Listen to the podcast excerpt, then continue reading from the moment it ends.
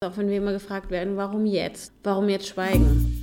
Es ist natürlich mehr Arbeit, die eigene Gesellschaft, das eigene Weltbild zu hinterfragen, Strukturen, Hierarchien, als einfach mitzuschwimmen und zu schauen, dass ich mich auf die Seite von ein paar Platzhirschen und Silberrücken schlage, um dann in deren Schatten halt dann auch vielleicht ein angenehmes Leben zu führen. Nicht alle Männer wollen Karriere machen. Es gibt sehr viele Männer, die sagen, sie werden lieber ein fürsorglicher Vater und Familienmensch. Die Gesellschaft lässt das aber nicht zu. Das kann ja wohl nicht wahr sein, dass so wenig passiert ist, dass wir immer noch da stehen, wo wir sind. Das ist ja auch ein Vorbild sein, wo man sagt, ich springe über meinen Schatten, damit andere junge Frauen sehen, die hat auch einfach über ihren Schatten gesprungen und hat was gemacht. Und dann kann ich sie eigentlich auch. Hallo und herzlich willkommen bei Große Töchter. Bevor wir loslegen, ein Danke an meine neuen Patrons. Danke Elli, danke Harry, danke Christoph, danke Nathalie, danke ähm, Dutzw, Dutzw, Dutzw, danke. Liebe Iris, danke für deine Nachricht. Ich werde sie in den nächsten Tagen beantworten. Promise. Äh, ich habe auch aufgehört, wie du gehört hast, die Nachnamen der Patrons zu sagen. Und du kriegst deine Colis. Versprochen. Wenn ihr große Töchter auch unterstützen wollt, dann könnt ihr das tun unter steadyhq.com slash große Töchter Podcast. Große Töchter wie immer mit zwei S und OE. Und noch eine kleine Randnotiz an meine Patrons. Ich bin gerade dabei, die Goodies zu organisieren und die erste Charge wird im März ausgesendet.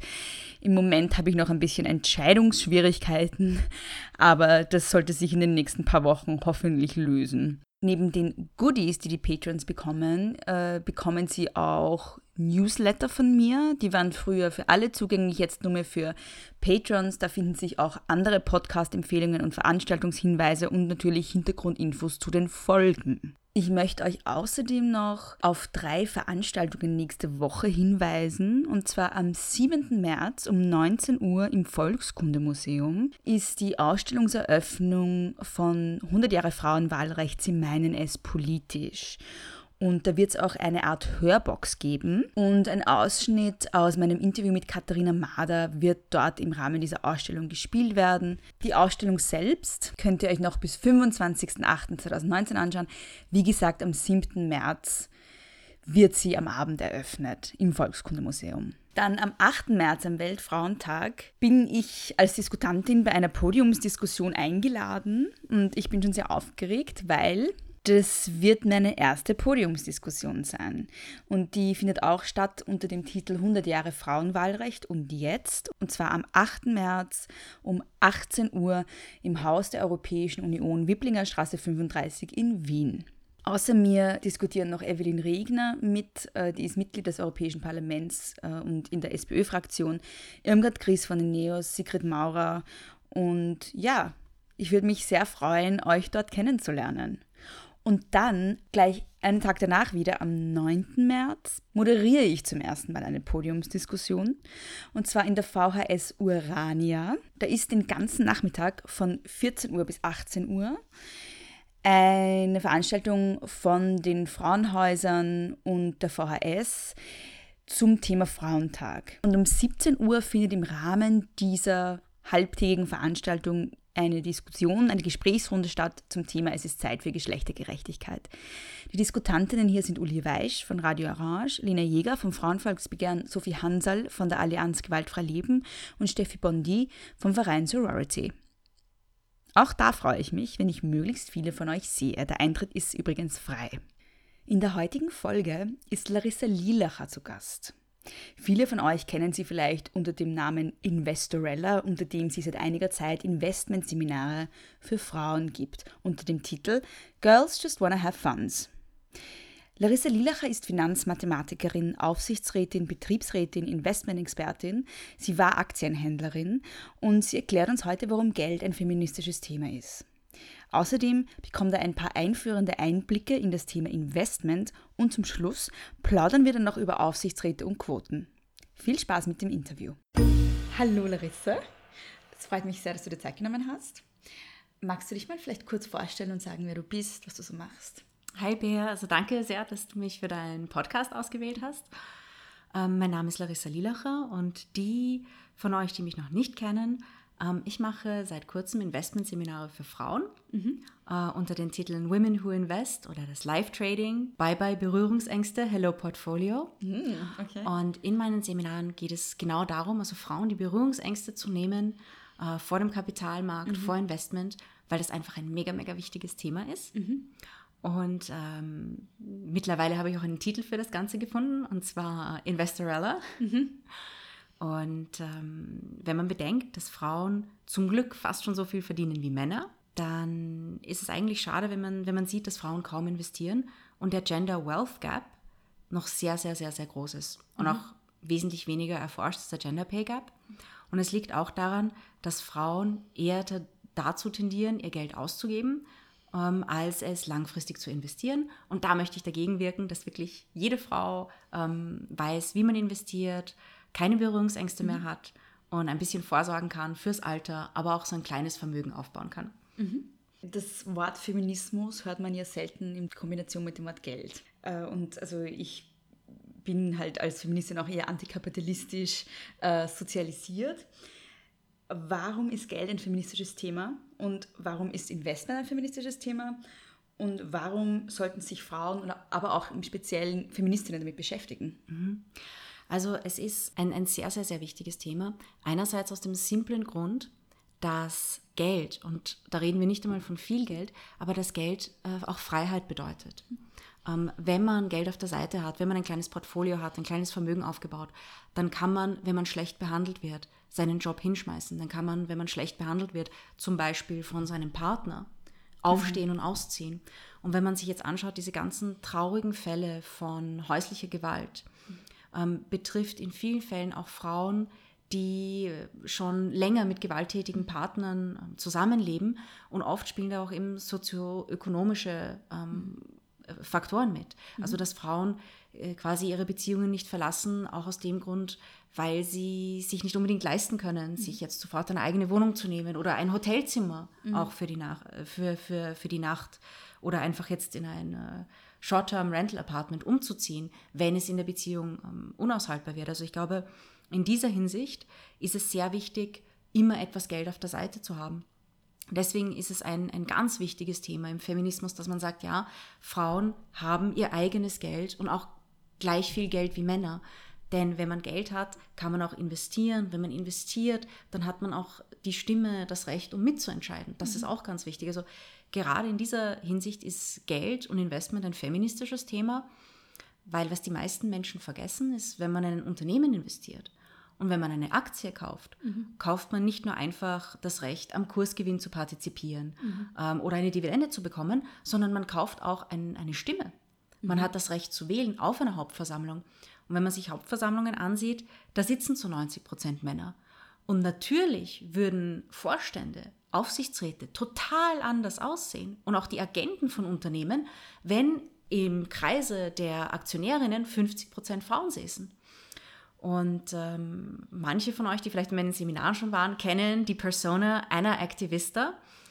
Wenn man zum Beispiel eine Aktie hat, dann kann man auch hingehen bei jeder Hauptversammlung. Man kann Anträge stellen. Man hat das Recht, dort zu sprechen und Agenten vorzubringen. Zum Beispiel äh, so Dinge wie Diversity.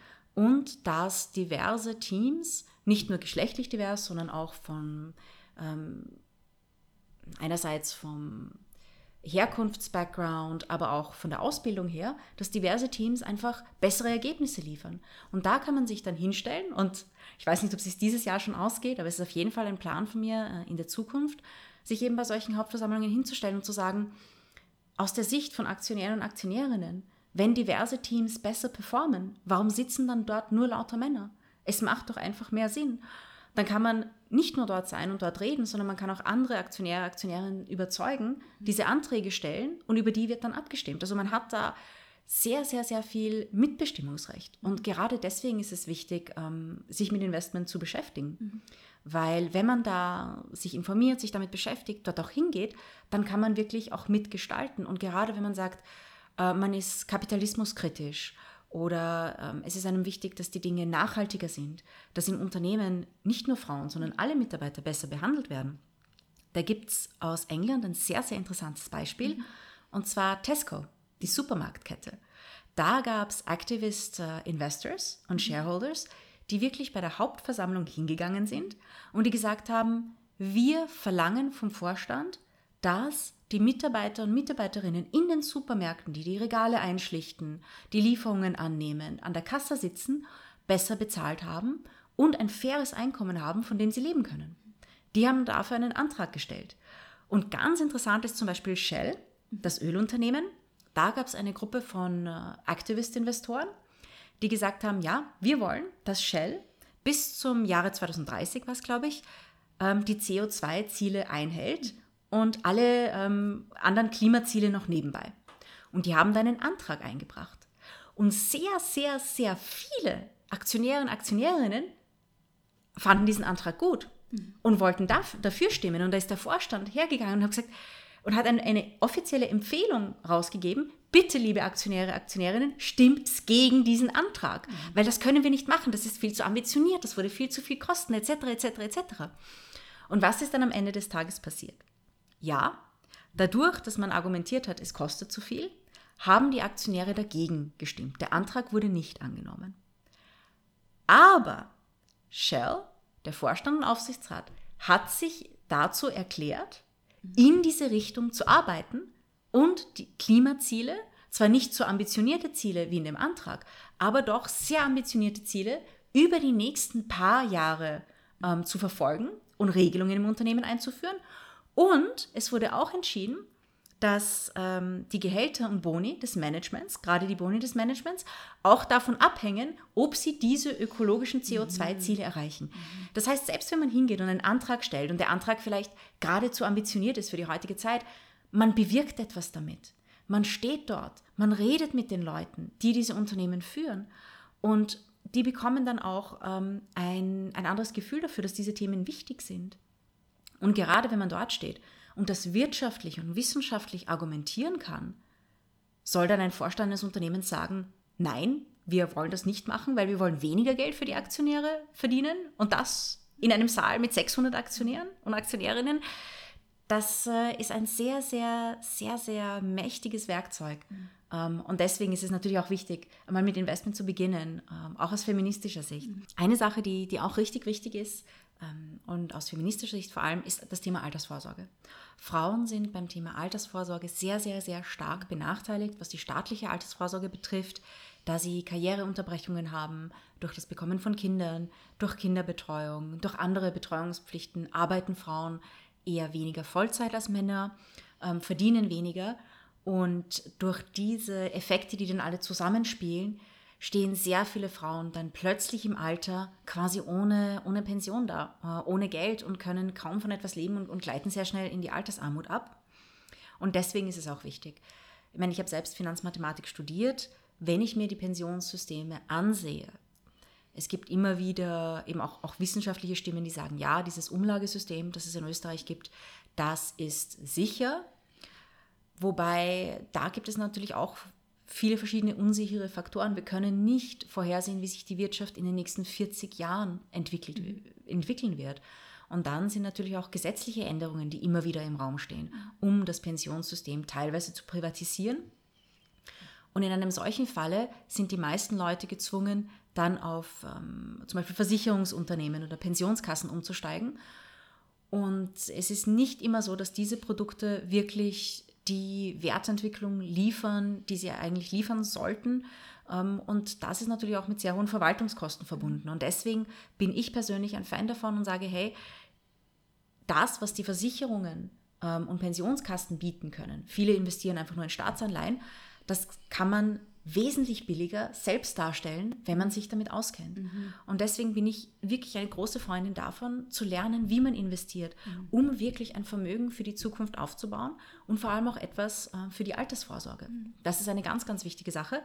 Und da geht es dann darum, dass man sagt, ja, je früher das beginnt, desto, desto besser.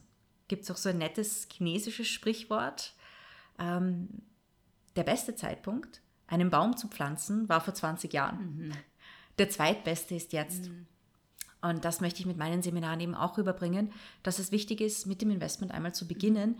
Denn wenn man einmal damit begonnen hat, auch nur mit wenig Geld, dann beschäftigt man sich damit. Mhm. dann liest man Wirtschaftsnachrichten, dann lernt man mehr darüber und baut über viele Jahre hinweg Wissen auf. Und es ist immer wieder so, dass man im Leben finanzielle Rückschläge hat, dass man zum Beispiel seine Ersparnisse dafür ausgibt, um ein teures Studium im Ausland zu machen, dass man ein Startup startet und es funktioniert nicht. Und dann muss man in manchen Situationen vielleicht wieder von Null anfangen. Und je früher man das macht, desto besser. Also wenn man früher beginnt zu investieren, dann kann man sich das auch leisten, sein Investment, sein Portfolio eventuell zu verlieren oder wenn die Märkte komplett einbrechen, dass man dann herbe finanzielle Rückschläge hat, dann ähm, kann man das wesentlich leichter abfedern. Und deswegen möchte ich auch gerade junge Frauen dazu bringen, ähm, früh genug damit zu beginnen zu investieren. Du hast in Bezug auf die Pensionen von Umlagesystem gesprochen. Mhm. Kannst du das vielleicht kurz erklären? Ich bin mir nicht sicher, ob das alles, alle verstehen, die zuhören. Ähm, also das Umlagesystem, ähm, so wie es es jetzt in Österreich aktuell gibt, ist quasi so, dass die arbeitende Bevölkerung, die sozialversichert sind, in die Pensionskassen staatlichen einzahlen und wenn man so will, ein paar Tage später wird dieses Geld an die Pensionisten ausgezahlt. Mhm. Das geht sich nicht immer ganz aus. Also es gibt dann Monat für Monat auch staatliche Zuschüsse aus dem generellen Steuertopf. Mhm. Und äh, so werden quasi die Pensionen finanziert. Das heißt, dieses Geld wird nicht irgendwie aufgehoben und investiert, sondern es kommt von den arbeitenden Menschen hinein in die Pensionskasse und wird dann an Pensionisten ausgezahlt. So mhm. muss man sich dieses System vorstellen.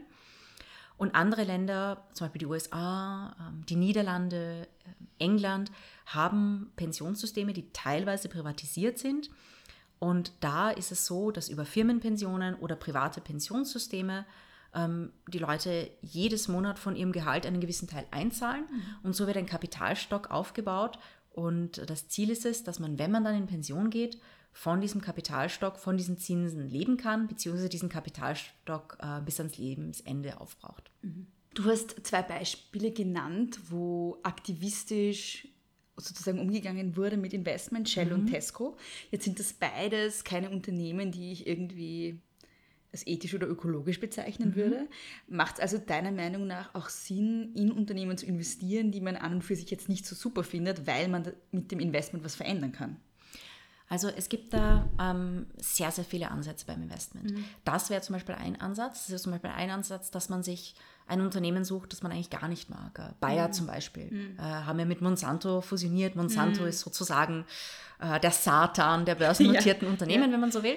Dass man sagt, man investiert dort, man kauft sich dort Aktien, mhm. genau um eben auf die Hauptversammlung zu gehen, um eben Agenten vorzubringen und dann auch mit anderen Aktionären, Aktionärinnen dort zu sprechen sich zusammenzutun, denn ähm, die Hauptversammlung ist ja eine, eine Stimmdemokratie, wenn man mhm. so will. Es geht natürlich nach äh, Anzahl der Aktien, die man besitzt. Äh, jede Aktie ist im Normalfall eine Stimme. Dann kann man sich eben auch mit anderen ähm, Aktionären und Aktionärinnen zusammentun, verbinden, ähm, seine Ideen vorbringen mhm. und dann eben wirklich Gruppen schaffen, die dann für gewisse Agenden im Unternehmen sind, das dann auch fördern und, wenn es sein muss, auch gegen den Willen des Vorstandes und Aufsichtsrats äh, in Anträgen bei der Hauptversammlung durchbringen. Mhm. Und so kann man auch ein bisschen die Richtung von manchen Unternehmen verändern. Mhm. Wenn ich jetzt ethisch investieren möchte, mhm. also Unternehmen auch unterstützen möchte, von denen ich schon finde, dass sie ethisch arbeiten und ökologisch arbeiten und so weiter, was gibt es da für Möglichkeiten? Mhm. Also es gibt definitiv Möglichkeiten und der Bereich Ethical Investments ist in den letzten Jahren noch sehr stark gewachsen. Mhm das, was es noch nicht wirklich gibt, ist sozusagen ein Gütesiegel für Ethical Investments. Mhm. Also es gibt jetzt nicht irgendwie so ein, ein TÜV-Zeichen für zum Beispiel CO2-neutrale Fonds mhm. oder ähm, Unternehmen, die zum Beispiel Fairtrade-Produkte mhm. handeln oder ihre Mitarbeiter besonders gut behandeln. Ähm, das ist noch nicht wirklich vereinheitlicht, aber ich glaube, dass in den nächsten Jahren da mhm. wirklich sehr, sehr viel kommen wird. Mhm. Also im Bereich CO2 gibt es da schon ähm, viele Indikatoren. Mhm.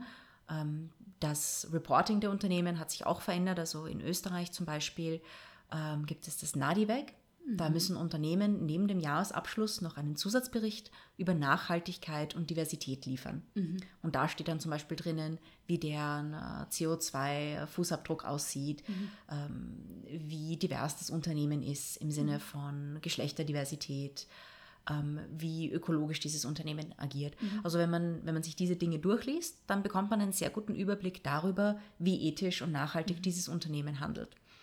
Ähm, also bei Ethical Investments ist es generell so, man muss da schon relativ viel Research machen, mhm. aber es gibt immer wieder Unternehmen, die herausstechen, bei denen man sagt, ja, Die haben wirklich gute Produkte, die achten darauf, ihre Produkte ökologisch zu produzieren. Ähm, es gibt zum Beispiel auch Ethical Investment Fonds. Das ist eins der Themen in meinem Seminar. Also gerade im Einsteigerinnen-Seminar sehen wir uns dann Factsheets an von äh, ethischen Fonds, von Nachhaltigkeitsfonds. Und da muss man aber auch wieder genau schauen, was ist in diesen Fonds eigentlich drin, in welche Unternehmen investieren die. Aber es gibt da sehr, sehr viele Fondsgesellschaften, die sagen, sie wollen da wirklich sehr gute Produkte ähm, aufsetzen, die zum Beispiel nicht nur Nachhaltigkeitsthemen, aber auch Zukunftsthemen, Wasserrecycling ist zum Beispiel eins dieser Themen. Äh, nachhaltige Landwirtschaft ist auch so ein Thema, äh, die in solche Unternehmen investieren. Wenn ich jetzt daheim sitze und mich überhaupt nicht auskenne mit dem Thema, wie das tatsächlich auch ist bei mir, und aber investieren möchte, was ist so das Erste, was ich tun kann? Wo, wo gehe ich hin? Welche Seiten im Internet gibt es? Was mache ich? Als erstes. Also es gibt einige Seiten im Internet, ähm, die man sich ansehen kann, um einmal damit zu beginnen, Wirtschaftsnachrichten zu lesen. Ähm, ich bekomme auch oft in den Seminaren die Frage, muss ich jeden Tag Wirtschaftsnachrichten lesen? Und ähm, das Einsteigerinnen-Seminar ist genau für Leute geeignet, die diese Gedanken haben, die daheim sitzen und sagen, hey, ich möchte investieren, aber ich weiß nicht, wo ich anfangen soll. Und dann in weiterer Folge das Live-Trading-Seminar, wo wir mit echtem Geld investieren. Äh, da nehmen wir 200 Euro, um 100 Euro kaufen wir eine Aktie, um 100 Euro einen Fonds. Und ähm, da gehen wir diesen ganzen Analyseprozess durch. Und ein wichtiger Schritt dieses, Analyse, dieses Analyseprozesses ist das Generieren von Ideen. Und das ist eine Sache, da braucht man eigentlich nicht wirklich viel Vorwissen. Wenn man zum Beispiel auf der Couch sitzt und sagt, ich möchte investieren, dann kann man einfach drüber nachdenken, was sind die Produkte, die ich kenne zum Beispiel? Welches Unternehmen produziert meine Alltagsprodukte? Wo kommt mein Nivea Duschgel eigentlich hier? Das, Da steht hinten drauf Bayersdorf. Was, welches Unternehmen steckt da dahinter? Ähm, meine Nespresso-Types, Nestle. Nicht unbedingt ein sehr nachhaltiges, ethisches Unternehmen, da gibt es sehr, sehr viel Kritik. Aber das ist ein Ansatz, den man mal wählen kann. Was sind die Alltagsprodukte in meinem Haushalt, ähm, die zum Beispiel interessant sind als Investment? Oder meine Handtasche. Äh, LV Louis Vuitton Moet Hennessy ist ein sehr, sehr großes Unternehmen, das auch äh, sehr, sehr gute Performance hat, Dividenden zahlt. Und so kann man zum Beispiel beginnen, dass man sagt, ich kaufe das unter, die Aktie von einem Unternehmen, dessen Produkte ich schon im Alltag nutze. Technologie ist ganz einfach, hat man Facebook, Twitter, Netflix, sind auch alle börsennotiert. Manche von unseren Hörerinnen fahren vielleicht einen Tesla. Das wäre auch zum Beispiel ein Beispiel eines börsennotierten Unternehmens. Also das ist zum Beispiel ein Ansatz, wenn man sagt, okay, ich möchte keine Wirtschaftsnachrichten lesen, ich möchte eher in ein Unternehmen investieren, das ich kenne. Aber sobald man das gemacht hat, ist man ja quasi eh gezwungen, die Nachrichten über dieses Unternehmen zum Beispiel zu verfolgen. Und so beginnt man und investieren ist auch ein mega, mega tolles, schönes Hobby, denn man lernt wahnsinnig viel. Also gerade so, so Dinge wie unnützes Wissen, das Paarungsverhalten von Lachsen zum Beispiel. okay, hast du das gelernt? Ähm, das, darüber darüber habe ich gelernt, weil ein Unternehmen, ähm, von dem ich so früher sehr, also schon, schon vor 10, 12 Jahren das erste Mal, ne, vor 10 Jahren das erste Mal Aktien gekauft habe, ähm, jetzt habe ich wieder welche gekauft, ähm, ist, das heißt Movi, hieß früher Marine Harvest und die produzieren Lachs, also die haben Fischfarmen. Und ich dachte mir, hey, äh, Fischfarmen, das ist wirklich, es ist ein, ein nachhaltiges Business, denn durch Fischfarmen, obwohl Fischfarmen auch eine Zeit lang in der Kritik standen, ähm, durch Fischfarmen werden die Me- Weltmeere nicht leer gefischt, sondern die Fische werden gezüchtet. Und mittlerweile ist es so, wenn du in Europa in ein Sushi-Restaurant gehst und ein Lachs-Sushi isst, ist die Chance, glaube ich, 70 Prozent, dass es ein Marine Harvest Lachs ist. Also die haben wirklich quasi eine, ähm, eine quasi fast Monopolstellung in Europa, was Lachs aus Fischfarmen betrifft. In den letzten Jahren haben sie sich eben auch die Kritik von Aktionären, Aktionärinnen angehört, ähm, auch von Umweltaktivisten und sehen jetzt, dass sozusagen ihre Lachsfarmen ökologischer werden, dass sie weniger Antibiotika äh, dafür verwenden, dass sie Bio-Lachsfarmen machen, wo die Lachse nur total neutral, äh, normal, ähm, also äh, ohne irgendwelche künstlichen Futtermittel ernährt werden. Und ich habe mich mit dem Thema beschäftigt. Und eine von den Kritiken an Marine Harvest war damals, dass manchmal die Lachse aus diesen Lachsfarmen, die sind ja im Meer, auskommen. Und diese Zuchtlachse sind anscheinend größer, fescher als normale Naturlachse. Und die weiblichen Lachse, also die Lachsinnen, wenn man so will, paaren sich dann lieber mit diesen Zuchtlachsen, weil die halt irgendwie ein bisschen fescher sind, etwas größer, muskulöser, weil künstlich gefüttert. Und das greift irgendwie natürlich in die natürliche Genetik ein. Das war eine der Kritiken an, Lachs, an den Lachsfarmen und somit habe ich mich eben äh, peripher mit dem Paarungsverhalten von Lachsen beschäftigt. Und wenn man beginnt zu investieren, man sieht sich Unternehmen an, man sieht teilweise, was für geniale Produkte da hergestellt werden, was, was für Forschung da betrieben wird, welche Patente es gibt. Man lernt sehr viel auch über die Geschichte der Unternehmen, mhm. internationale Wirtschaft, internationale Politik, wie sich Länder entwickeln. Das ist richtig mega, mega, mega interessant, mhm. das Wissen, das man da aufschnappt. Mhm. Jetzt mal so ganz basic, welche Art von Investments gibt es überhaupt? Welche Kategorien? Was, was gibt es? Also, ja. Also es gibt äh, sehr, sehr, sehr viele äh, Investmentkategorien. Man sagt generell Assetklassen dazu. Mhm. Und die erste, so eine sichere Assetklasse wären zum Beispiel Anleihen, Staatsanleihen, mhm. äh, Bankanleihen, Unternehmensanleihen. Mhm. Das sind oft die Dinge, mit denen man anfängt. Das sind ganz normale Zinsprodukte, Kredite, die man quasi dem Staat gibt oder einer Bank oder einem Unternehmen. Da gibt es natürlich auch verschiedene Risikoabstufungen. Staatsanleihen gelten als sehr, sehr sicher. Kommt natürlich auch auf das Land an. Mhm. Also deutsche Staatsanleihen sind sicherer als italienische Staatsanleihen. Mhm. Deswegen zahlen die deutschen Staatsanleihen auch wesentlich weniger Zinsen als italienische. Mhm. Also das ist zum Beispiel der Anleihenbereich. Der interessanteste Bereich meines Erachtens nach ist der Aktienbereich. Da hat man mit Unternehmen zu tun, die die verschiedensten Dinge machen. Es gibt so viele Unternehmen weltweit wirklich interessante Geschäftsmodelle, interessante Geschichten, äh, sehr, sehr interessante Produkte, zum Beispiel auch im, im Technologie- oder Biotechnologiebereich mhm. oder Ernährungstechnologie ist auch ein mega interessantes Thema. Mhm. Dann gibt es Derivate, äh, Futures und Optionen. Derivate kann es auf jede Assetklasse geben, also es kann mhm. Aktienderivate, Anleihenderivate geben. Ähm, dann gibt es Rohstoffe, mhm. werden auch oft Commodities genannt. Das sind so Dinge wie Kaffeebohnen, Orangensaft. Mhm. Äh, Silber, Gold, Platin sind auch Rohstoffe. Ähm, Schweinebäuche zum Beispiel ist ganz berühmt. Sojabohnen ist auch ein Rohstoff, der äh, gehandelt wird äh, an der CBOT, mhm. Chicago Board of Trade, mhm. Äh, mit Futures und Optionen. Und es gibt dann auch ETFs, das sind Exchange Traded Funds, also ETFs und Fonds generell. Mhm. Fonds sind Vehikel, die in mehrere Aktien, in mehrere Unternehmen investieren und so quasi so ein kleines Portfolio schaffen und man mhm. kauft dann mit dem Fondsanteil das ganze Portfolio, mhm. also ein, ein Teil äh, des ganzen Portfolios.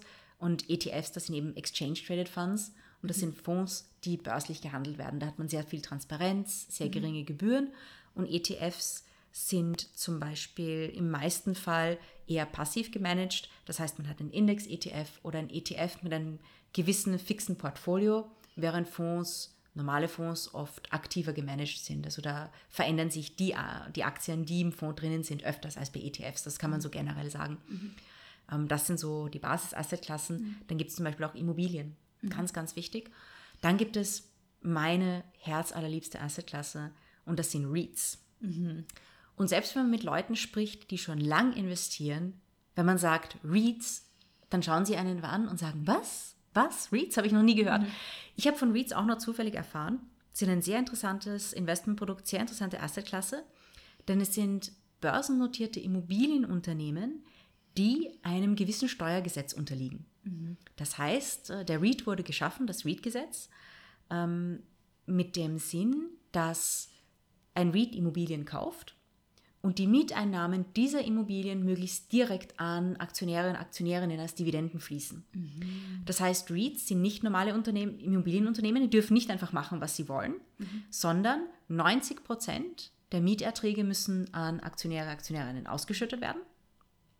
Und diese REITs unterliegen auch noch anderen Gesetzen. Also sie dürfen zum Beispiel nicht viel Immobilienentwicklung machen, also sie dürfen einfach nur fertige Immobilien zukaufen, diese Immobilien managen und sie zahlen zum Beispiel auch keine Körperschaftssteuer, mhm. sondern die ausgeschütteten Dividenden sind bei den Aktionären entbesteuert mhm. mit der KEST. Also das ist zum Beispiel auch ein Spezifikum. Das heißt, REITs haben einen Steuervorteil und ein sehr, sehr enges gesetzliches Korsett, was sie machen dürfen. Und somit ähm, möchte der Gesetzgeber sicher gehen, dass die Mieteinnahmen an die Aktionäre und Aktionärinnen ausbezahlt werden. Das ist sehr interessante erste Klasse. Mhm. Dann gibt es natürlich noch Private Equity Fonds, Startup, Direktinvestments, Crowdfundings. Mhm. Crowdfundings ist ein sehr, sehr, sehr populäres Thema. Mhm. Spreche ich in meinen Workshops auch immer an, Denn bei Crowdfundings muss man sehr, sehr, sehr, sehr aufpassen. Viele Leute machen Crowdfunding und glauben dann, sie besitzen einen Teil einer Immobilie oder einen Teil des, an diesem Unternehmen. Mhm. Und das stimmt in den meisten Fällen nicht. Also die meisten Crowdfundings, die man zum Beispiel sieht, die auf Facebook beworben werden, das sind patriarische Nachrangdarlehen. Mhm. Und wenn man dieses Wort, das man, das ich selbst kaum aussprechen kann, mhm. hört, dann denkt man sich, okay, was ist das? Mhm. Und es sind eigentlich Darlehen, die man an das Unternehmen gibt, mhm die total unbesichert sind. Mhm. Und das Patriarische, das heißt, dass man an dem Erfolg des Unternehmens im, in Form von höheren Zinsen, Zinsen äh, mitpartizipiert. Mhm. Das heißt, man gibt eigentlich einen unbesicherten Kredit mhm. an ein Unternehmen, um ein Projekt zu machen und dafür bekommt man Zinsen. Mhm. Also das ist eine Sache, die bei Crowdfundings zu bedenken sind. Ich finde, Crowdfundings ist eine coole Sache. Gerade auch im Bereich Nachhaltigkeit, Ethical mhm. Investments kann man echt tolle Projekte ähm, sozusagen in die Wege leiten mit diesen Finanzierungen. Aber von der Investorenseite muss man wirklich sehr, sehr aufpassen, mhm. was da genau dahinter steckt. Und man muss wissen, wenn dieses Projekt schief geht, dann steht man an der Gläubigerreihe ganz, ganz, ganz, ganz weit unten. Mhm. Ein Nachrangdarlehen. Das heißt, man ist äh, nach den ganzen Lieferanten, nach der Bank, ähm, nach anderen Kreditgebern mhm. ganz am Ende. Und sollte das Unternehmen pleite gehen oder das Projekt nicht funktionieren, dann sieht da äh, relativ wenig für die Investoren, mhm. ähm, schaut da heraus. Also das ist eine Sache, das muss man wissen. Deswegen auch die hohen Zinsen, weil es ist sehr, sehr hohes Risiko. Und man muss da wirklich bei der Werbung ähm, aufpassen. Also ich sehe gerade im Immobilien-Crowdfunding-Bereich, äh, gibt es oft Werbung, die einem das Gefühl gibt, man investiert in Immobilien, man investiert nicht in Immobilien, man gibt einen unbesicherten Kredit an eine Immobilienentwicklungsgesellschaft. Das sind zwei ganz andere Sachen. Also für alle da draußen, die jetzt gerne Crowdfundings machen oder sich da beteiligen wollen, gerade vor allem diese Facebook-Werbungen dauernd in ihrem Feed sehen, da muss man auch das Kleingedruckte lesen und wirklich wissen, was da dahinter steckt. Mhm. Könntest du vielleicht noch das Wort Derivate erklären? Ähm, ja, so Derivate selbst, es gibt zum Beispiel Futures und Optionen, da gibt es exotische Derivate. Mhm. Ähm, quasi eine Option ist ein Recht, zu einem gewissen Zeitpunkt, zu einem gewissen Preis ähm, eine Aktie oder einen Rohstoff zu kaufen oder zu verkaufen. Mhm. Also sagen wir mal, ich besitze 100 OMV-Aktien mhm. und ähm, ich schreibe, also ich gebe dir die Option, du zahlst vielleicht 5 Euro für diese Option, mhm. diese OMV-Aktien in drei Monaten oder innerhalb einer Zeitspanne von drei Monaten um 20 Euro zu kaufen. Und sagen wir mal, diese Aktien haben aktuellen Wert von 18. Mhm. Und äh, sagen wir mal so in zwei Monaten oder so steht diese Aktie bei 21. Mhm. Dann wirst du diese Option natürlich ausüben, denn du kannst sie von mir um 20 Euro abkaufen und am Markt dann um 1 Euro in, quasi in derselben Minute verkaufen mhm. und hast einen Gewinn von 1 Euro pro Aktie. Mhm.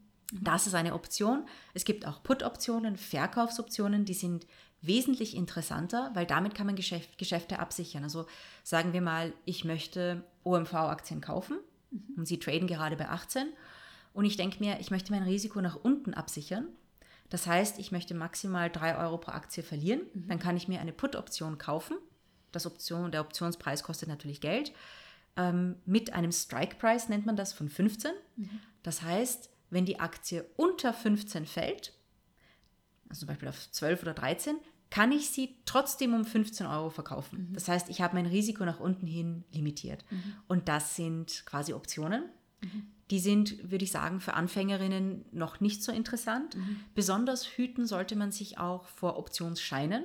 Mhm. Ähm, Optionsscheinen Scheine sind genauso wie Optionen mit dem einzigen Unterschied, Optionen werden in einem gewissen Turnus an der Börse gehandelt. Mhm. Also es gibt immer Optionen in so einem Drei-Monats-Zyklus die börslich gehandelt werden. Und Optionsscheine sind halt so die exotischen Optionen dazwischen.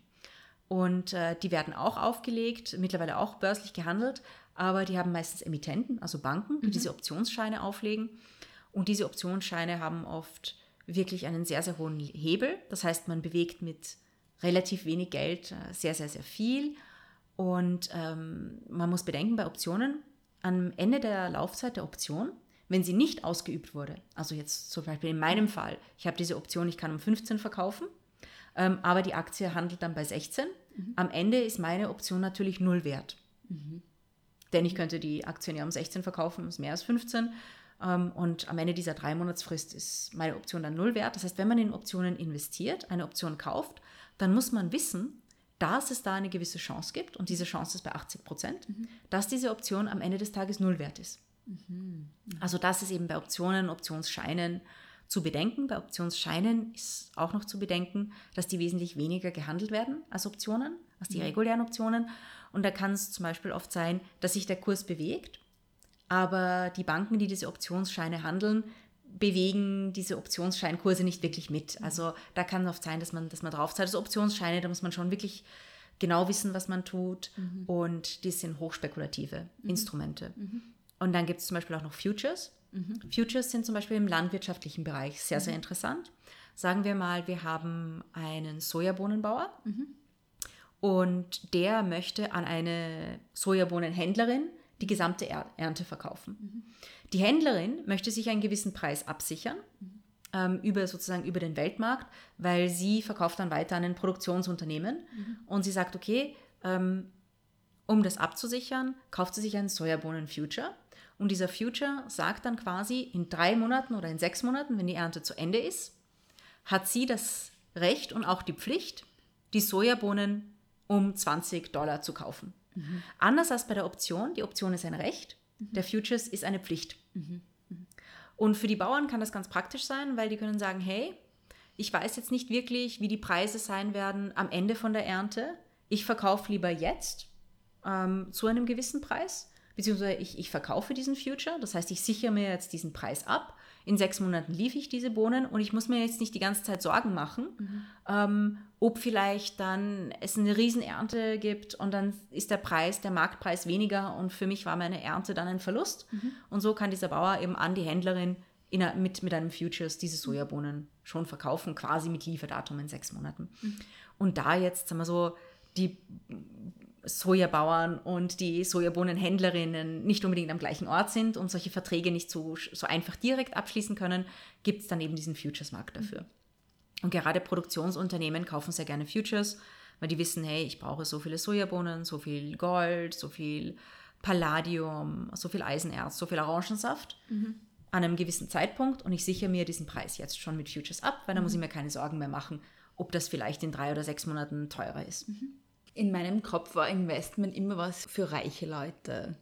Äh, macht Sinn, wenn ich wenig Geld habe, vielleicht, äh, vielleicht als Studentin zum Beispiel oder so, macht es schon Sinn, trotzdem zu investieren.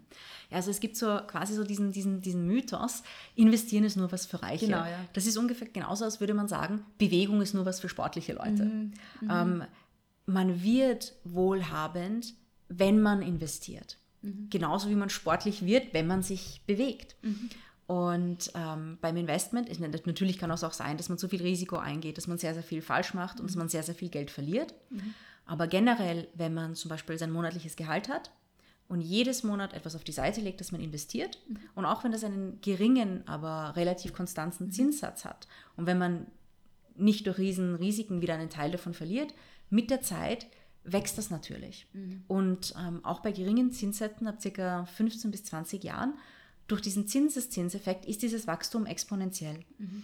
Das heißt, auch wenn man noch studiert, auch wenn man wenig Geld hat, macht es durchaus Sinn, bereits zu investieren. Mhm. Weil man bekommt die Übung, man baut schon ein kleines Vermögen auf, auch mhm. wenn das nicht viel ist.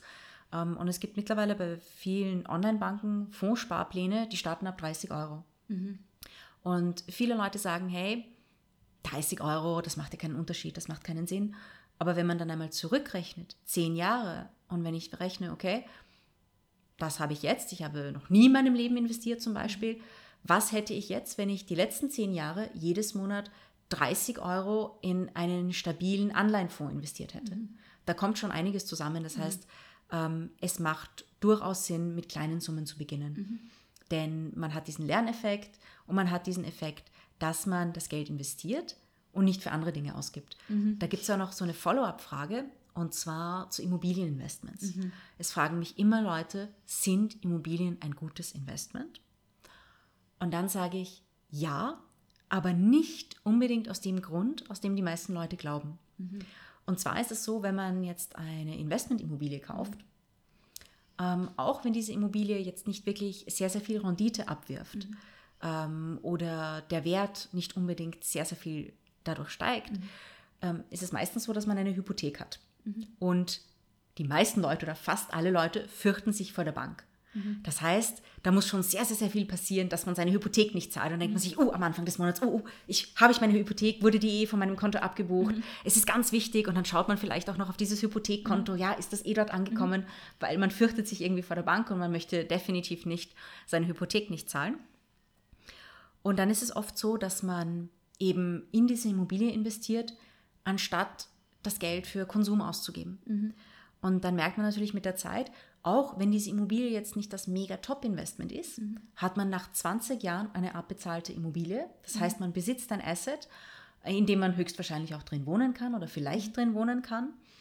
Und ähm, hat das Geld nicht einfach für irgendwas ausgegeben, sondern man hat nach 10, 15, 20 Jahren dann eine Immobilie, in der man wohnen kann, mit der man was anderes machen kann, die man vermieten kann und hat Einnahmen dadurch. Das heißt, auch wenn man zum Beispiel ähm, Immobilien findet und die Mieteinnahmen nicht besonders hoch sind, ähm, denke ich mir, dass sie langfristig doch ein ganz gutes Investment sind. Was sind so die wichtigsten Regeln, die es gibt, wenn ich investieren möchte? Also ich sage immer, es gibt so die drei goldenen Regeln. Und die erste habe ich schon gesagt, das ist das chinesische Sprichwort, quasi der beste Zeitpunkt, einen Baum zu pflanzen, war vor 20 Jahren, der zweitbeste ist jetzt. Also das Wichtigste ist einfach damit beginnen. Man, man kommt dann eh rein, man, man sammelt dann Wissen, man lernt auch aus den Fehlern. Manchmal hat man Verluste. Wenn man einen Verlust hat, ist das natürlich schmerzhaft. Dann sieht man sich das an und denkt sich, warum habe ich da Geld verloren? Was ist da passiert? Ähm, da, daraus lernt man sehr, sehr, sehr viel. Deswegen ist es auch wichtig, am Anfang das Stück für Stück zu machen, das Risiko gut zu streuen und nicht einfach, wenn man jetzt 10.000 Euro auf der Seite hat, diese 10.000 Euro in ein Crowdfunding zu investieren oder in einen Optionsschein oder in eine Aktie. Also man sollte sein Risiko da gut streuen. Also der Zeitraum ist eine sehr, sehr wichtige Sache. Das Zweite ist, ähm, investiere nie in Dinge, die du nicht verstehst. Also das ist ganz wichtig. Deswegen sage ich in den Workshops immer, am besten ihr beginnt zum Beispiel mit simplen ETFs oder mit Dividendenaktien, also soliden Unternehmen, die jedes Jahr Dividenden ausschütten oder das zumindest wollen und das zumindest versuchen. Und eher nicht mit irgendwelchen exotischen Dingen, also irgendwelchen Investmentprodukten, wo euch nicht ganz klar ist, ja, was steht da eigentlich dahinter, wie zum Beispiel irgendwelche Knock-in, Knockout-Zertifikate, Butterfly-Optionen oder solche Sachen. Also äh, das, das ist eben wichtig, wenn man beginnt, eher mit den konservativen Dingen zu beginnen und je mehr Wissen man hat, ähm, sozusagen zu den risikoreicheren, aber auch renditereicheren Dingen überzugehen. Und da ist Bildung ist natürlich ganz wichtig, dass man sich damit beschäftigt, dass man sich da bildet, Bücher drüber liest, äh, Online-Portale. Also es gibt ein paar, die ich, die ich sehr gerne mag, die gratis sind. Äh, zum Beispiel finanznachrichten.de finde ich ganz gut. Die aggregieren Finanznachrichten von allen möglichen anderen Nachrichtenportalen. Das heißt, man hat einen sehr, sehr, ganz, sehr, sehr guten Überblick. Äh, Es gibt das Handelsblatt. ähm, Financial Times ist richtig gut, aber da muss man ein Abo kaufen. Das ist relativ teuer, aber dafür machen die echt, echt guten Journalismus. Ähm, Es gibt zum Beispiel Wall Street Online. Die haben die Informationen auch ganz gut aufbereitet. Finanzen.net sind im deutschsprachigen Raum auch sehr populär. In Österreich gibt es ein ganz nettes Portal, das heißt Börse Social. Die aggregieren auch News, Interviews, Social Media Nachrichten von allen möglichen Unternehmen und machen auch immer ganz nette Interviews mit den Führungskräften dieser Unternehmen. Also das sind zum Beispiel ein paar Portale, mit denen kann man beginnen. Das sind die, die ich jetzt persönlich nutze. Und die dritte Regel, das ist auch eine ganz wichtige Sache, weil wenn man dann mal beginnt zu investieren, dann hat man zum Beispiel eine Aktie und dann fragt man sich plötzlich, okay, jetzt habe ich 10, 20 Prozent Gewinn gemacht mit dieser Aktie. Was mache ich jetzt? Soll ich diese Aktie behalten? Soll ich sie verkaufen? Es wäre ja blöd, wenn der Kurs jetzt wieder fällt. Jetzt habe ich 20 Prozent gemacht, aber wenn sie wieder fällt, dann verliere ich meinen 20 Prozent Gewinn. Nein, nein, nein, nein, nein. nein. Und dann, dann, läuft, dann laufen die Fragen so im Gehirn und man denkt sich, ach, was mache ich jetzt, was mache ich jetzt, was mache ich jetzt? Und viele Trader sagen auch, der Exit ist wesentlich schwieriger als der Einstieg. Und da gab es, das habe ich glaube ich vor 10, 12 Jahren in einem Trading-Buch gelesen, gibt es eine sehr gute Technik. Und zwar, das ist auch so ein kleiner psychologischer Trick, man fragt sich selbst, würde ich dieses Investment zum aktuellen Kurs noch einmal kaufen, wenn ich es nicht schon hätte? Diese Frage liebe ich, die liebe ich absolut, weil so kann man sich selbst auch ein bisschen austricksen und man lässt quasi dann das Unterbewusstsein antworten, okay, wie, wie überzeugt bin ich von diesem Investment? Wenn ich ein Investment habe und sage, ja, zu diesem Kurs würde ich noch mehr davon kaufen, weil ich, dann, dann merkt man, ja, das kann man kann eigentlich nur jemand sagen, äh, die glaubt, dass es weiter steigen wird. Und wenn man sagt, naja, wenn ich diese Aktie nicht besäße, dann würde ich sie auch nicht kaufen, dann kommt schon langsam der Zeitpunkt zu verkaufen. Und dann kann man zum Beispiel auch Dinge machen, wie man Schritt für Schritt verkaufen kann. Also man kann zum Beispiel gewisse Orders machen, so Stop-Loss-Orders, wenn der Kurs ein bisschen zurückgeht, dass die Aktie dann automatisch verkauft wird. So sichert man seinen Gewinn nach oben hin oder beziehungsweise nach unten hin dann ab. Ich würde jetzt gerne noch zu einem zweiten Thema kommen, nämlich das Thema Aufsichtsräte. Du bist ja auch Aufsichtsrätin. Ähm, das ist ein Wort, das man oft hört. Was kann man sich genau darunter vorstellen? Was ist ein Aufsichtsrat überhaupt? Also ähm, börsennotierte Unternehmen haben einen Vorstand. Äh, der Vorstand äh, führt das Unternehmen und äh, der Aufsichtsrat ist sozusagen das Kontrollorgan. Ähm, die kontrollieren den Vorstand. Der Aufsichtsrat wird von der Hauptversammlung gewählt. Im deutschsprachigen Raum ist es auch so, dass äh, Betriebsräte und in Deutschland auch Gewerkschaftsmitglieder auch in den Aufsichtsrat äh, entsandt werden, eben um die Belange der Mitarbeiter des Unternehmens zu repräsentieren, beziehungsweise in Deutschland auch die Belange der Gewerkschaft. Und die Aufsichtsräte treffen sich mehrere Male pro Jahr, um eben quasi zu schauen, was die Vorstände so machen. Ob die Vorstände das Unternehmen im Sinne der Aktionäre und Aktionärinnen managen. Ähm, Aufsichtsräte suchen die Vorstände auch aus. Äh, Vorstände haben meistens Verträge, die auf drei bis fünf Jahre limitiert sind.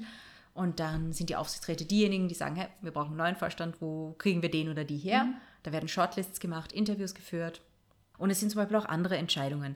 Man muss bedenken, bei großen Unternehmensentscheidungen eine Hauptversammlung einzuberufen mit 500, 600 Leuten ist ja eine relativ komplizierte Sache. Und die Aufsichtsräte sind so, man könnte sagen, Delegierte von der Hauptversammlung. Und es gibt gewisse Themen, zum Beispiel sehr, sehr große Übernahmen. Dafür braucht man einen Hauptversammlungsbeschluss. Zum Beispiel, wenn Unternehmen fusionieren, das ist hauptversammlungspflichtig. Oder die Dividende zum Beispiel. Wenn ein Unternehmen eine Dividende zahlt, ist das im Normalfall so, dass die Vorstände das vorschlagen und die Hauptversammlung sagt dann ja oder nein, macht einen Hauptversammlungsbeschluss.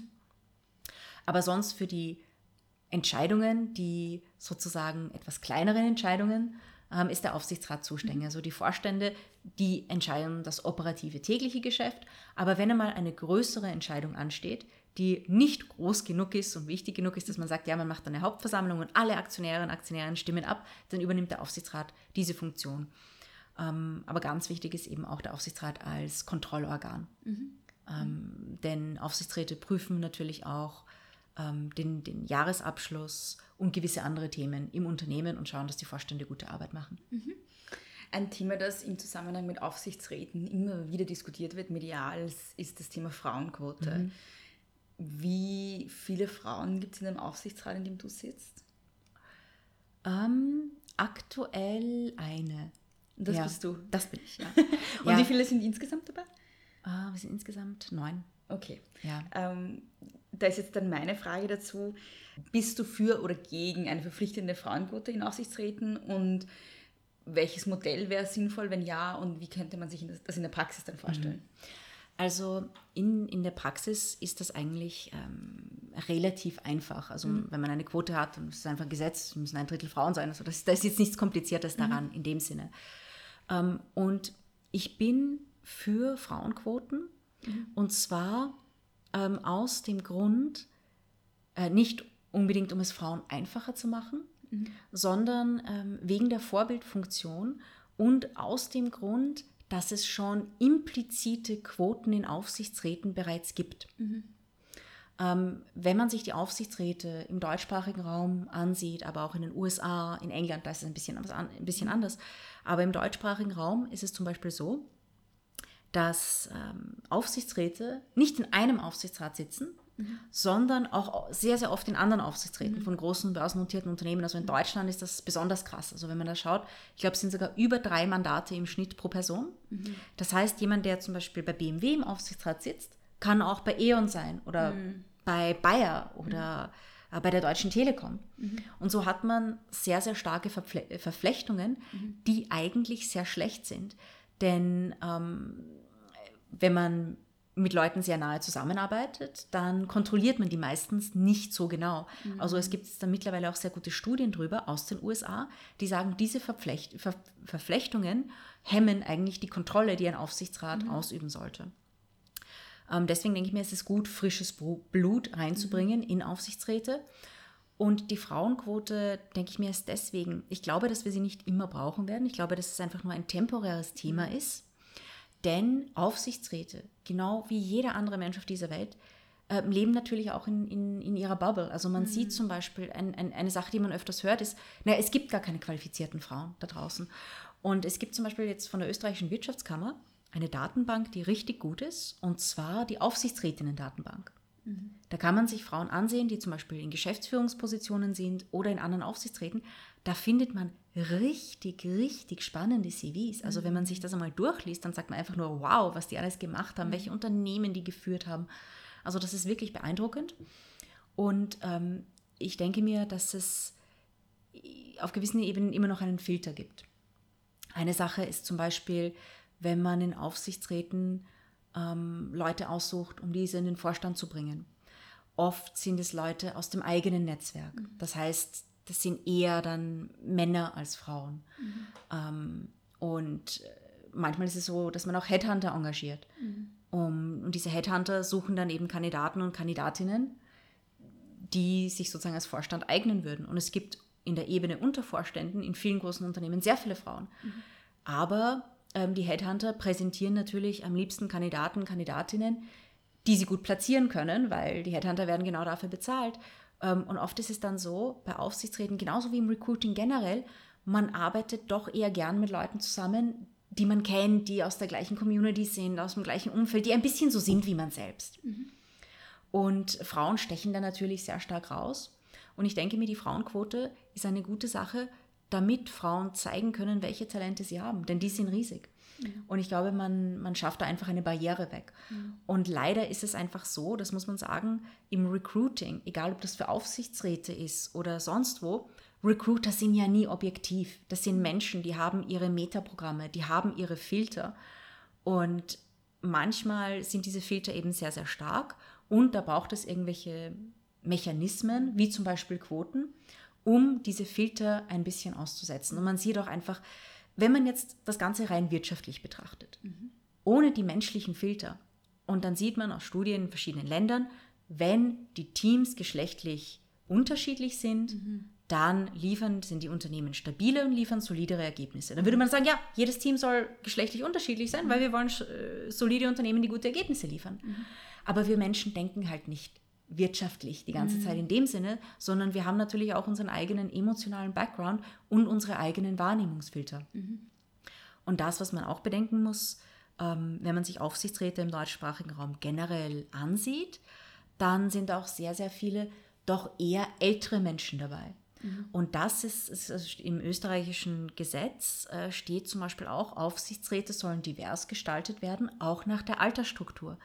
Das macht ja auch Sinn. Es macht ja auch Sinn, dass die Leute über die Zukunft eines Unternehmens entscheiden, die jung sind und die Trends verstehen der Konsumentinnen von morgen. Und das ist meines Erachtens nach in Aufsichtsräten äh, ebenfalls unterrepräsentiert. Und ein Bekannter von mir hat auf einer Podiumsdiskussion etwas sehr Intelligentes gesagt. Also der hat selbst viele Unternehmen gegründet und hat gesagt, er würde 17-Jährige in Aufsichtsräte genauso setzen. Denn das sind die Leute, die in 20 Jahren und 10, 20 Jahren diese, in diesem Unternehmen arbeiten werden oder die Produkte dieses Unternehmens kaufen werden.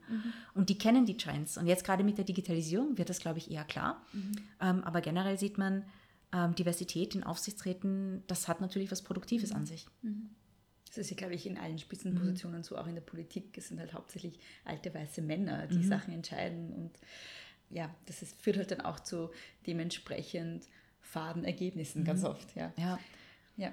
Und es gibt äh, da eben auch ein paar, paar lustige Anekdoten. Also ähm, wir haben einfach diese gesellschaftlichen Filter. Das, das, das sieht man relativ klar, ähm, wie man zum Beispiel einer jungen Frau in einem Businesskostüm oder einem älteren Herrn in einem Anzug entgegentritt, allein gesellschaftlich. Da gibt es auf YouTube sehr interessante Gesellschaftsexperimente, eben von älteren Herren, einfach ein älterer Herr in einem Anzug, der sich bei Politikertreffen, wo es sehr viel Security gibt, einfach reinschmuggeln konnte, weil er ein Mann mit weißen Haaren war in einem Anzug. Also Ja.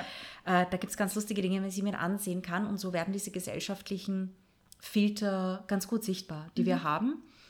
Und ich glaube, dass es generell gut ist für die Nachhaltigkeit der Unternehmen ähm, in unserem Land, in Europa, dass wir sagen, ja, wir wollen unsere unwirtschaftlichen menschlichen Filter wegfiltern und einfach ähm, ein Umfeld gestalten, in dem es wirklich um die besten, nachhaltigsten wirtschaftlichen Entscheidungen geht. Und nicht darum, dass wir sozusagen das leben, das uns unsere eigentlich unsere Steinzeitfilter vorgeben. Ein Argument, das ganz oft gegen die Quote vorgebracht wird, ist, dass sie eigentlich ja total antifeministisch und paternalistisch wäre, weil die Quote so tut, als würden Frauen das nicht alleine können, was Männer auch können. Was sagst du dazu? Ähm, nein, das, das, das sehe ich nicht so. Also es geht bei der Quote ja einfach darum, dass Frauen haben, ähm, dass die Frauen die Chance bekommen, sich dort zu zeigen. Und wir bräuchten ja gar keine Quote, wenn Frauen die gleichen Chancen bekämen. Also es gibt da immer so im Englisch sagt man ähm, Equality of Opportunity und Equality of Outcome. Und viele sagen, naja, Equality of Outcome, das ist Gleichmacherei. Und die Quote ist halt so Equality of Outcome, es ist Gleichmacherei. Wir bräuchten sie nicht, wenn es schon Equality of Opportunity ähm, gäbe, wenn eben in Unternehmen und in Führungspositionen Frauen einfach nur die gleichen Chancen be bekämen, dann würden sie auf natürliche Art und Weise in die Vorstandsebenen, in die Aufsichtspositionen auch wandern. Nur sind unsere gesellschafts gesellschaftlichen Filter einfach momentan noch sehr stark und die Quote ist sozusagen ja ein, ein Symptombekämpfungsmittel. Und ich finde sie nicht, ähm, nicht antifeministisch, denn ich denke mir, wenn man Frauen in Führungspositionen sieht, dann hat das einen Effekt und ich glaube, dass das noch ein bisschen dauern wird. Also ich glaube, das wird jetzt nicht in drei, vier Jahren, das wird eher in fünf oder zehn Jahren oder eigentlich in einer Generation sein, dass, dass äh, junge Mädchen, junge Frauen sich sagen, naja, wenn die das kann, dann kann ich mich auch dort sehen. Und so bekommt es eine natürliche Dynamik. Und ich glaube, in einigen Jahren, also in der nächsten Generation, werden wir äh, sowas wie, wie Quoten nicht mehr brauchen. Ich glaube, es ist so eine temporäre Lösung. Das habe ich jetzt auch ganz äh, witzig gefunden im Zusammenhang äh, mit der Ansage von Merkel, dass sie zurück, also dass sie nicht mehr zur Wahl zur Verfügung steht das nächste Mal. Und dann haben ganz viele Leute gepostet, sie sind noch nicht bereit für einen Mann als Kanzler. Also da sieht man halt, welche Vorbildwirkung das hat, wenn eine Frau mal in so einer Position ist. Das wird das halt etwas ganz Natürliches. Also man kann sich das dann auch für sich selbst vorstellen. Ja. Na gut, jetzt ist ja die SPD-Nachfolgerin, wer ist die Annegret Kramp-Karrenbauer. So Ja. sagen immer nur alle Ja. AKK, weil die im anglosächsischen Raum ihren Namen nicht aussprechen können. Und dann sieht man auch, ja, äh, in Deutschland, ähm, dann folgen eben auch viele weibliche Politikerinnen nach. Mhm. Man sieht das zum Beispiel auch in England, wo ähm, Margaret Thatcher und jetzt haben wir Theresa May. Also da kommt dann auch eine andere Dynamik rein, Mhm. wenn man einmal ähm, eine Frau in einer solchen Position Mhm. sieht. Und ich denke mir, uns in unserer Gesellschaft, da soll es ja nicht darum gehen, Männer gegen Frauen und äh, Frauen wollen alle Männer fressen und Männer sind alle böse, sondern es geht wirklich darum, eine, eine ideale Gesellschaft zu gestalten für so viele Menschen wie möglich. Und da ist eben Chancengleichheit ein, ein riesiger, riesiger, riesiger Faktor darin. Ich habe mir jetzt noch einige Fragen aufgeschrieben, aber du hast, glaube ich, schon alle beantwortet. Gibt es noch irgendwas, was du noch gerne loswerden würdest, was wir nicht besprochen haben heute? Zum Thema Investment. Oder zum Thema Quoten? Also vielleicht eine, eine, es gibt da eine kleine Anekdote, die in meinem Leben sehr, sehr, sehr, sehr wichtig war. Und zwar ähm, denke ich mir, dass Feminismus ganz, ganz, ganz, ganz früh beginnt. Und zwar wirklich im Kindheitsalter. Und damit meine ich vor dem Alter von sieben Jahren. Weil, ähm, also ich habe eben auch ein bisschen was über Entwicklungspsychologie gelesen und gelernt. Und da sagt man, bis zum Alter von sieben Jahren nehmen Kinder alles ungefiltert auf. Und ich kann mich erinnern, ich war sechs Jahre alt oder so und habe im Fernsehen etwas gesehen über Sexismus. Und ich denke mir, was ist das? Bin zu meinem Vater gelaufen, der kann Dinge im Leben echt, echt gut erklären, ist in vielen Hinsichten mein Vorbild. Und ich habe ihn gefragt, Papa, was ist Sexismus? Und er sagt, Mausel, es ist ganz einfach.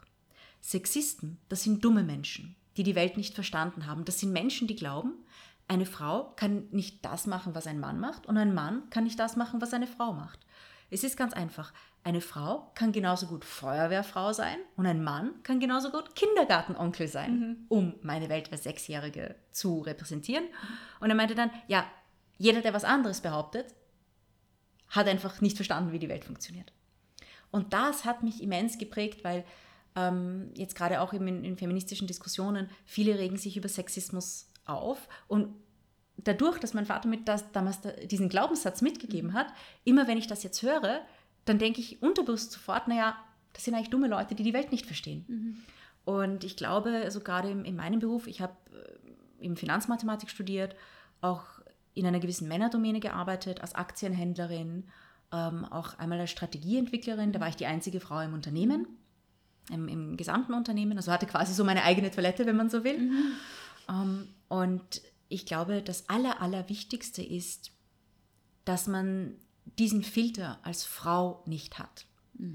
Ähm, ich würde jetzt nicht davon ausgehen, dass Männer diesen Filter generell haben. Das kommt bei denen genauso auf die Erziehung an. Ähm, aber noch wichtiger ist, dass man als Frau nicht irgendwelche Filter hat, die einem sagen, naja, ich kann das ja nicht. Oder Frauen sind nicht gut in Mathematik oder Frauen sind nicht gut in XY. Also diese internen Glaubenssätze spielen im Leben eine riesen, riesen, riesengroße Rolle. Da hattest du sehr Glück, dass du schon so früh abgebaut wurde, weil für die meisten Frauen ist es ein lebenslanges Lernen, dass Ja. man diese eigenen Glaubenssätze über sich und andere Frauen abbaut. Ja, diese, diese Glaubenssätze, das, ist, das sehe ich sehr stark auch, ähm, dadurch, dass ich in ähm, vielen anderen Ländern gewohnt habe. Und ähm, sozusagen Feminismus, Patriarchat ist extrem stark kulturell geprägt. Natürlich, ja. Also man sieht das zum Beispiel auch, ähm, ich habe in äh, Prag gearbeitet, vier Jahre lang.